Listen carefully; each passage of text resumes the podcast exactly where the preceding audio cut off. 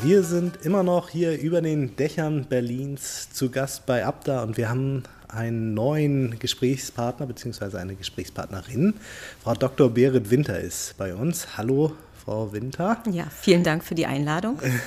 Ja, und ähm, wir haben natürlich, unsere erste Frage ist immer, wer sind Sie eigentlich und was machen Sie hier?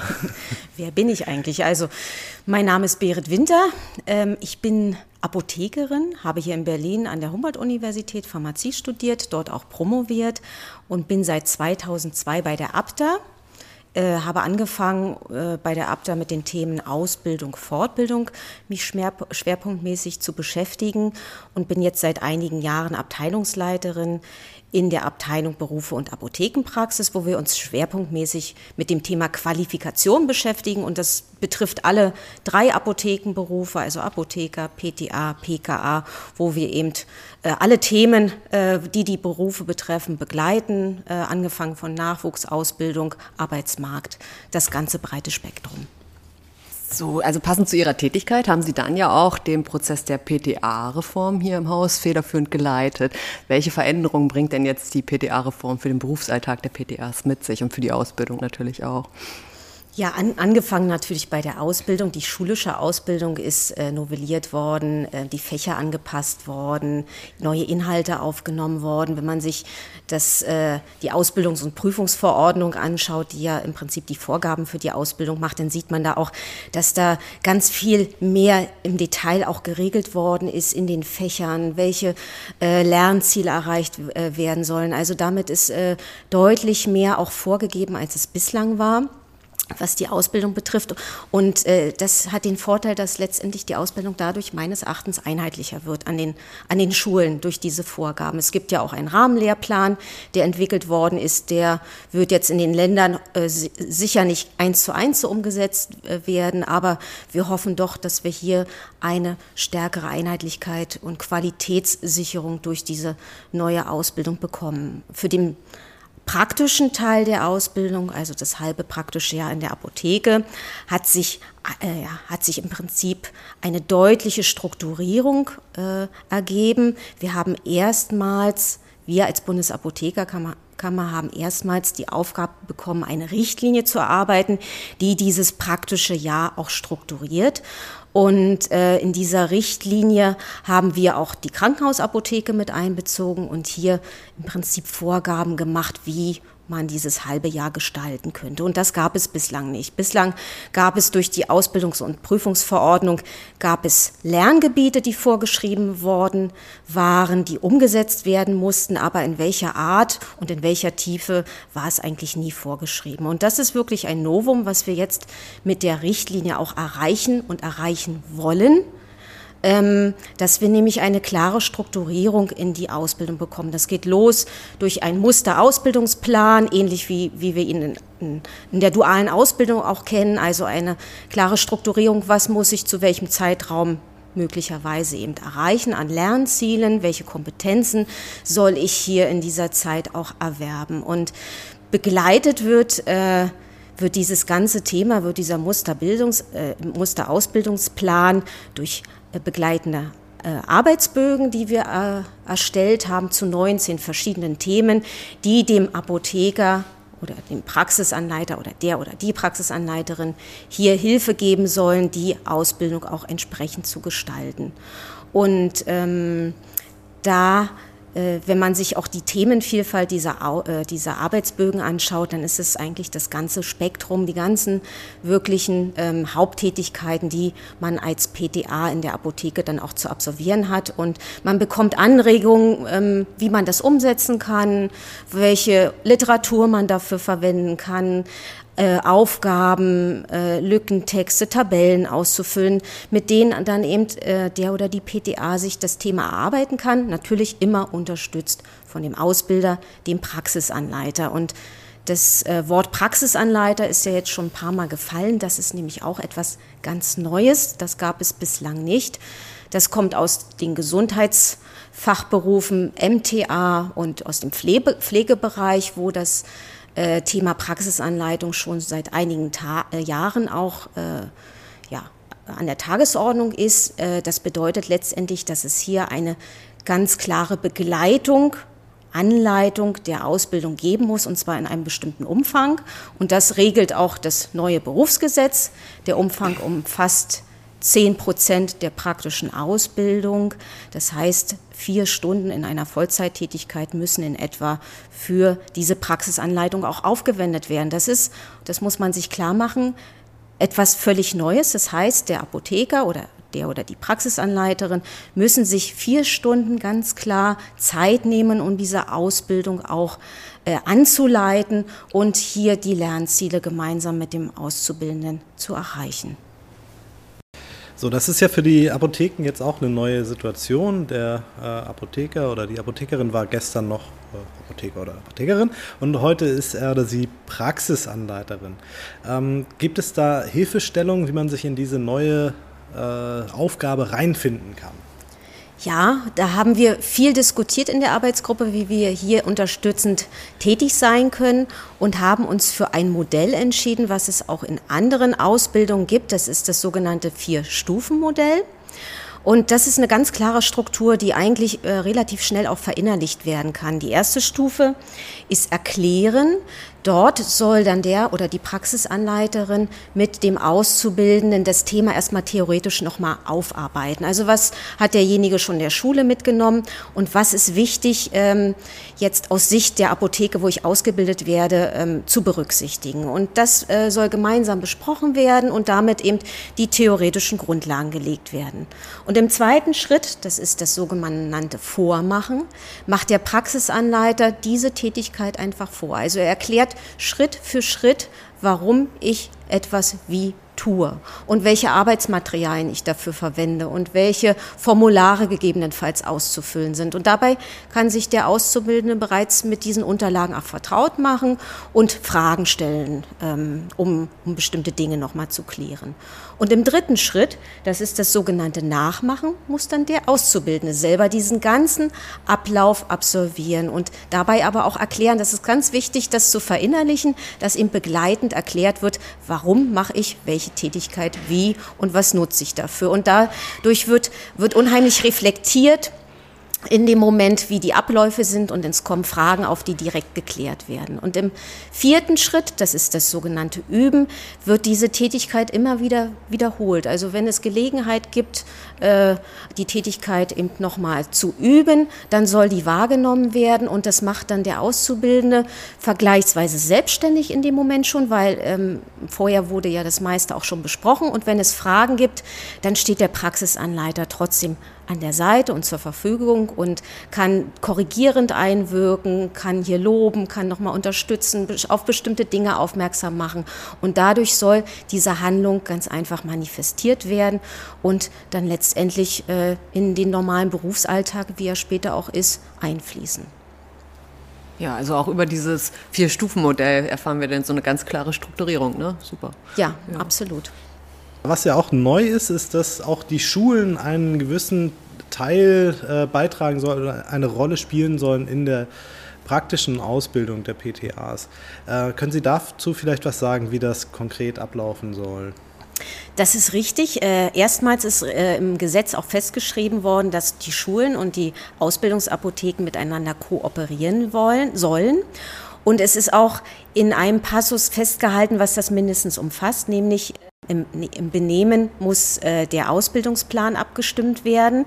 Den Ausbildungsplan hatte ich ja vorhin schon erwähnt. Wir haben einen Musterausbildungsplan entworfen.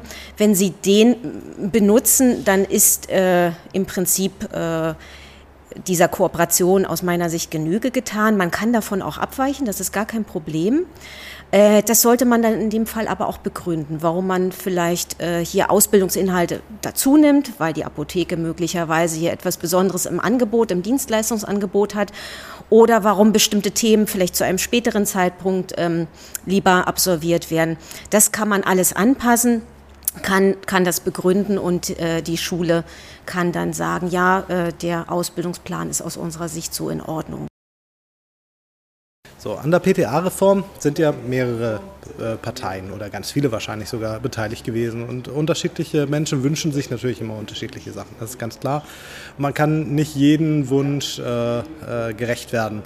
Ähm, ich persönlich hätte mir zum Beispiel gewünscht, dass die PTA-Ausbildung auf drei Jahre verlängert wurde, äh, werden würde. Das ist nicht passiert. Können Sie sagen, wie da die Begründung dazu ist? Ja, ähm, da gab es im Prinzip zwei Meinungen zu. Äh, es gab BVPTA, ADEXA, die hätten sich auch diese Verlängerung gewünscht. Äh, wir hier bei der ABDA haben das ein bisschen anders gesehen, wie übrigens auch die Mehrheit der äh, Lehrer, der PTA-Schullehrer das anders gesehen hat. Das hat zum einen inhaltliche Gründe. Aus unserer Sicht äh, konnten wir Inhalte kürzen oder streichen und dadurch Platz schaffen für neue Inhalte, die in diesen zwei Jahren schulischer Ausbildung auch ähm, absolviert werden können.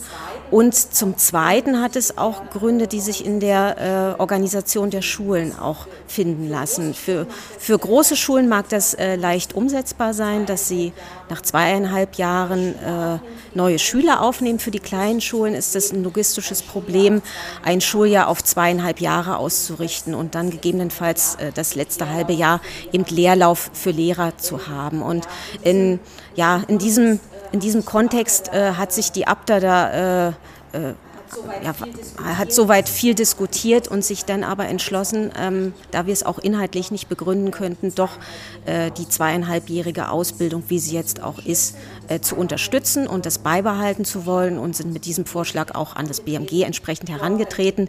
Dort beim BMG gab es dann viel Diskussion, aber im Endeffekt muss man sagen, der Gesetzgeber hat es ähnlich gesehen wie wir auch und sich dazu entschlossen, die Struktur bei zwei plus einhalb auch beizubehalten.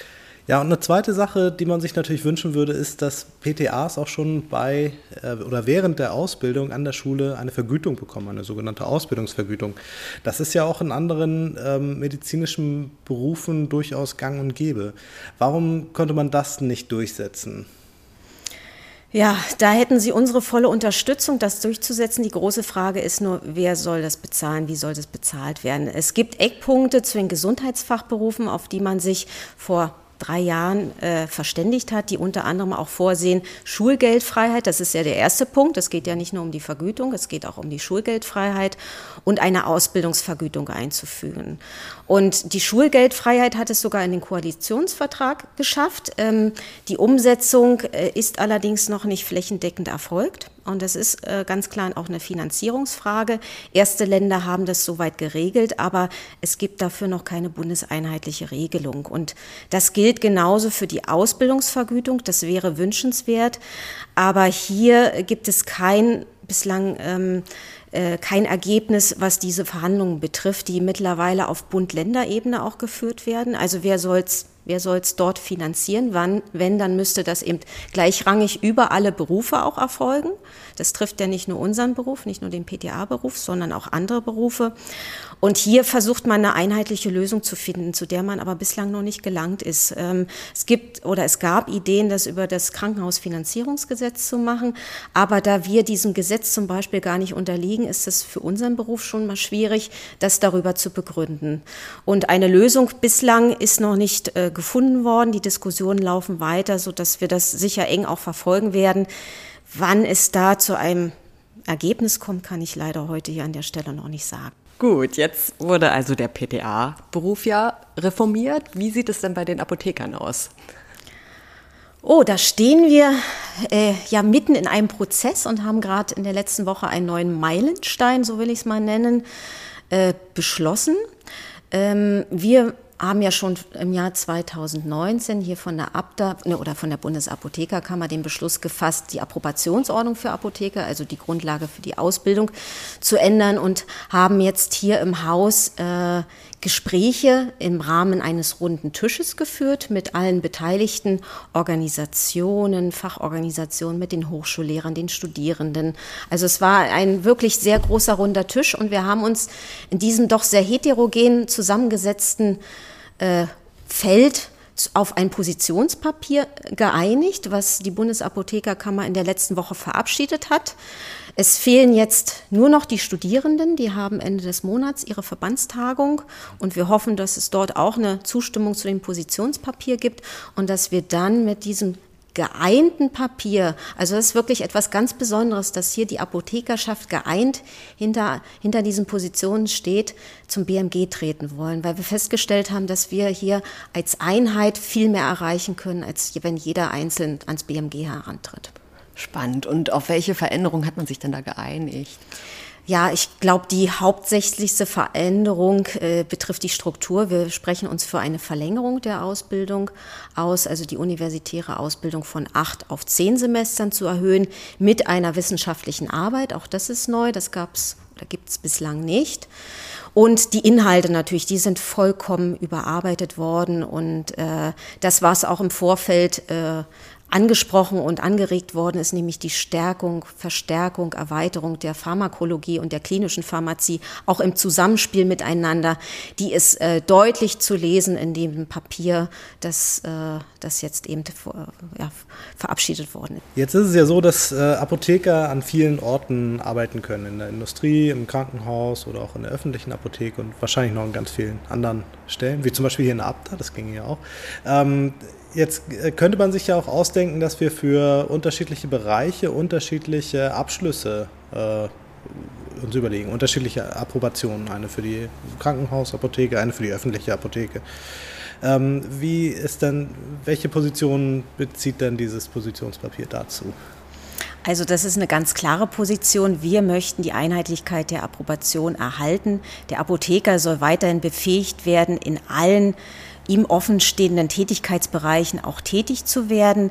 Das äh, erfordert eine breite Ausbildung. Er soll berufsfähig gemacht werden und die Spezialisierung kann dann im Nachgang zum Beispiel durch eine Weiterbildung erfolgen. Also wir hätten, wir sehen den Apotheker hier wirklich als Allrounder, als jemand, der in, in, in vielen äh, Bereichen auch äh, seine Position ähm, beweisen kann und sein Wissen anwenden kann. Da ist er, ist er sehr gefragt und wir möchten auch die Möglichkeit erhalten, dass man äh, hier von den Tätigkeitsbereichen, von einem Tätigkeitsbereich auch in ein anderes wechseln kann. Also dass ich hier bei der Abda zum Beispiel dann auch in die Apotheke gehen kann, dort arbeiten kann und dass mir eben alle äh, Tätigkeitsbereiche auch offen stehen. Und das ist auch unheimlich wichtig, weil der Arbeitsmarkt das auch erfordert. Das ist immer eine gewisse Fluktuation.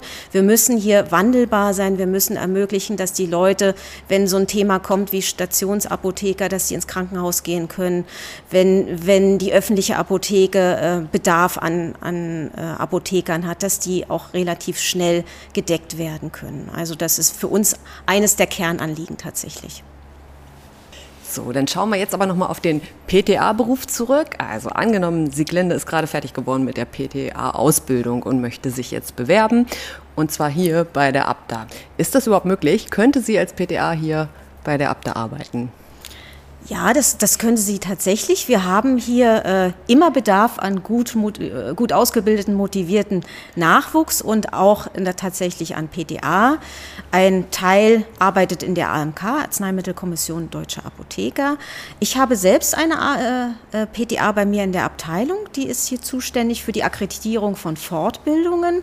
Sprich, wir bekommen hier von Anbietern, externen Fortbildungsanbietern Anträge äh, dass wir ihre Veranstaltung anerkennen für das Fortbildungszertifikat. Und das macht zum Beispiel die PTA, die bei mir arbeitet. Die schaut sich die Anträge an, die schaut sich äh, die Fortbildung an. Also nicht, dass sie teilnimmt, aber die Unterlagen, die eingereicht werden, das sind meist Folien oder äh, Texte, die sie da begutachtet. Und da muss sie schauen, passt es überhaupt zu dem Thema? Ist es ausgewogen? Also da muss ich auch ein Gefühl haben, was, was bedeutet das für das Thema, ob es jetzt ausgewogen ist, also aus pharmazeutischer Sicht.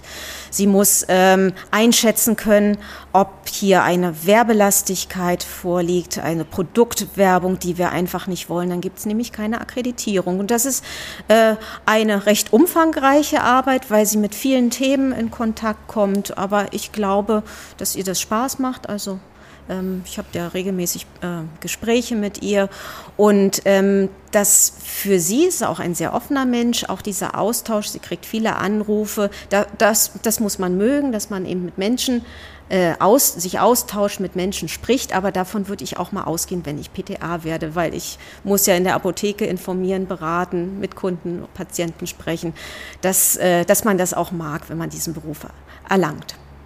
Genau, also dann haben Sie jetzt schon ganz viel erzählt, was die Glende dann mitbringen müsste. Und es wäre auch möglich, hier als Berufsanfängerin oder Anfänger anzufangen bei der Abda, ne? Ja, das wäre kein Problem. Super. Ja, Frau Winter, da möchte ich mich schon mal ganz, ganz herzlich für dieses Gespräch bedanken und habe aber noch eine abschließende Frage an Sie, nämlich immer die nach dem Highlight. Was ist denn so Ihr Highlight aus Ihrer langen Berufserfahrung hier an der Abda? Oh, das ist äh, eine spannende Frage und ähm, ich kann die gar nicht so beantworten, weil das Highlight gibt es eigentlich nicht aus meiner Sicht, sondern es sind viele Highlights. Die können mal größer und mal kleiner sein. Das sind viele Themen, die einen hier, hier begleiten. Ähm, und aber sehr abwechslungsreich sind. Also äh, ich hätte mir nie vorstellen können, dass die Tätigkeit hier bei der Abda so abwechslungsreich ist, weil die Themen ähm, begleiten uns immer eine Zeit lang und dann kommen neue Themen. Und es ist unfassbar, wie, wie vielfältig das ist. Also wenn ich mir das letzte Jahr anschaue mit äh, äh, Covid-19-Impfungen in Apotheken allein als Thema. Wir, wir organisieren Kongresse, wir haben die PTA-Richtlinie über, überarbeitet, der runde Tisch. Also Sie sehen hier eine Mannigfaltigkeit an Themen, die mich hier so äh, bereits seit 20 Jahren auch begleitet und die das unheimlich spannend macht. Vielen herzlichen Dank für diesen spannenden Einblick, Frau Dr. Winter. Ich danke Ihnen auch für die Einladung und hier die Möglichkeit, äh, ein bisschen mal aus meinem Alltag berichten zu können.